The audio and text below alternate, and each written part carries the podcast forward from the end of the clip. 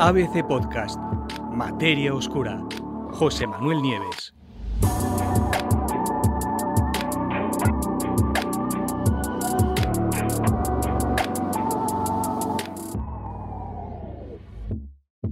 ¿Estamos ante la primera observación directa de la materia oscura? La caza de materia oscura no cesa. Lleva décadas y sigue y sigue y sigue. Miles de científicos de todo el mundo están tratando de encontrar por todos los medios y por primera vez una pista fiable de que ese otro tipo de materia, tan distinto de la materia convencional, está ahí realmente. Pero hasta el momento no lo han conseguido. Y ahora, un inesperado exceso de luz más allá de la Vía Láctea, detectado por la sonda New Horizons, New Horizons es la que ha ido a Plutón, ahora os cuento, pues podría aportar o podría ser la evidencia, la primera evidencia de partículas de materia oscura en pleno proceso de descomposición y por lo tanto la primera detección directa de materia oscura de toda la historia. Esa es la atrevida idea que un equipo de investigadores de la Universidad Johns Hopkins acaban de sugerir en un artículo publicado en, Physical Review, una de las revistas de física más serias y más importantes de, las que existen. Pues según los investigadores, eh, la luz que han detectado con esta sonda de la NASA podría deberse a la descomposición de los axiones.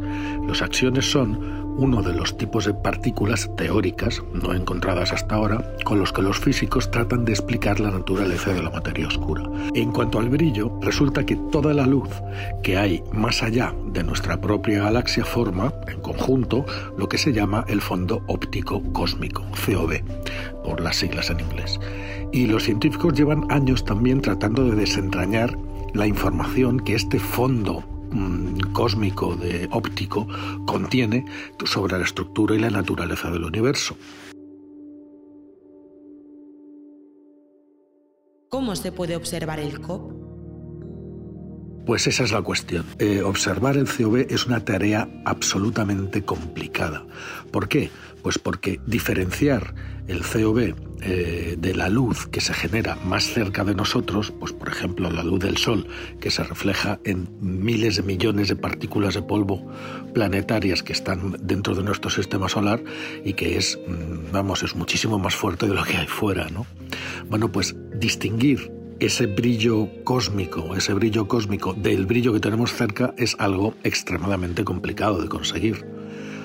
Por suerte, tenemos una nave que sí que puede, por lo menos, acometer la tarea. Y esa nave es precisamente la New Horizons, que eh, es conocida por haber sobrevolado y fotografiado Plutón en el año 2015, ¿no? Y, pero desde entonces no se ha quedado quieta, desde entonces ha seguido alejándose, avanzando sin descanso a través del sistema solar externo. ¿Y dónde está ahora la New Horizons? Bueno, pues está en el cinturón de Kuiper, que es un gran anillo de escombros, de rocas heladas que rodea todo el sistema solar y que se encuentra más allá de Neptuno. Es decir, se encuentra a muchos miles de millones de kilómetros de distancia. Resulta que esa es una situación privilegiada, muy lejos del Sol y en una región en la que el polvo, ese polvo interplanetario que dentro del sistema solar interno es tan abundante, pues ahí resulta que es mucho más escaso. Por lo tanto, los astrónomos que estudian esta COB eh, pues han encontrado en esta nave una herramienta ideal para hacer el trabajo. Hace poco tiempo, por ejemplo, eh, se consiguió medir el fondo óptico cósmico gracias a uno de los instrumentos de, la New Horizons, que es el mismo que hace años capturó las espectaculares fotos que tenemos de Plutón. ¿no? Bueno, pues lejos de la influencia de la luz solar, esas observaciones proporcionaron la medición más precisa de la COB hasta la fecha. ¿Qué fue exactamente lo que descubrieron? El análisis de esos datos llevó a descubrir algo realmente sorprendente.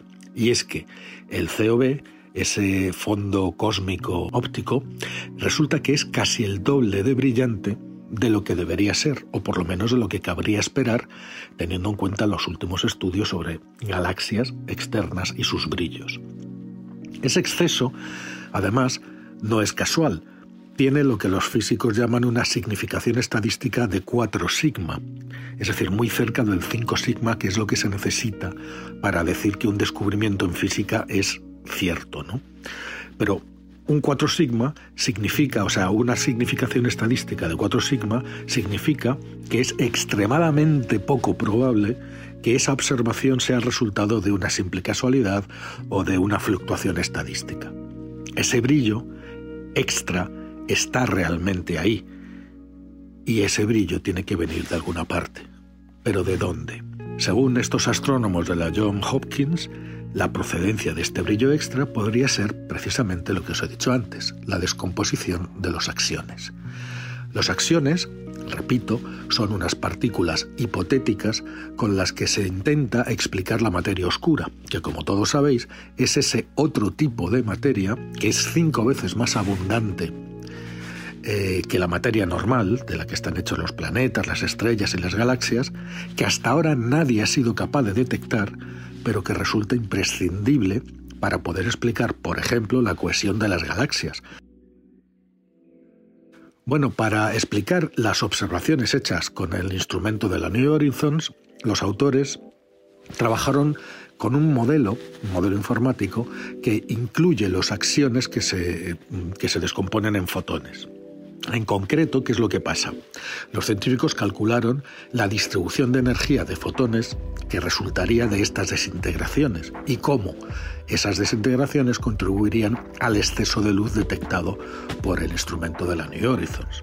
Bueno, los resultados sugieren que ese exceso de fotones podría haberse originado a partir de acciones con masas que oscilan entre 8 y 20 electronvoltios por centímetro cuadrado con una vida media de descomposición de aproximadamente 1015 años.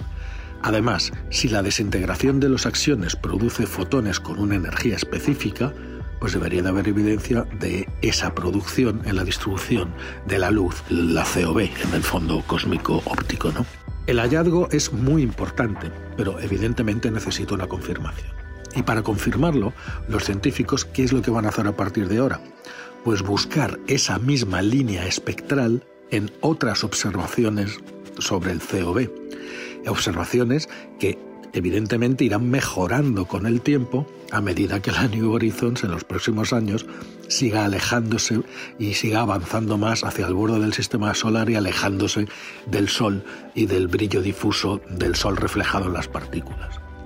Si cuando lo hagan, de nuevo, vuelven a encontrar lo mismo, bueno, pues podría significar el final de una de las búsquedas más largas, más difíciles y más frustrantes en toda la historia de la ciencia.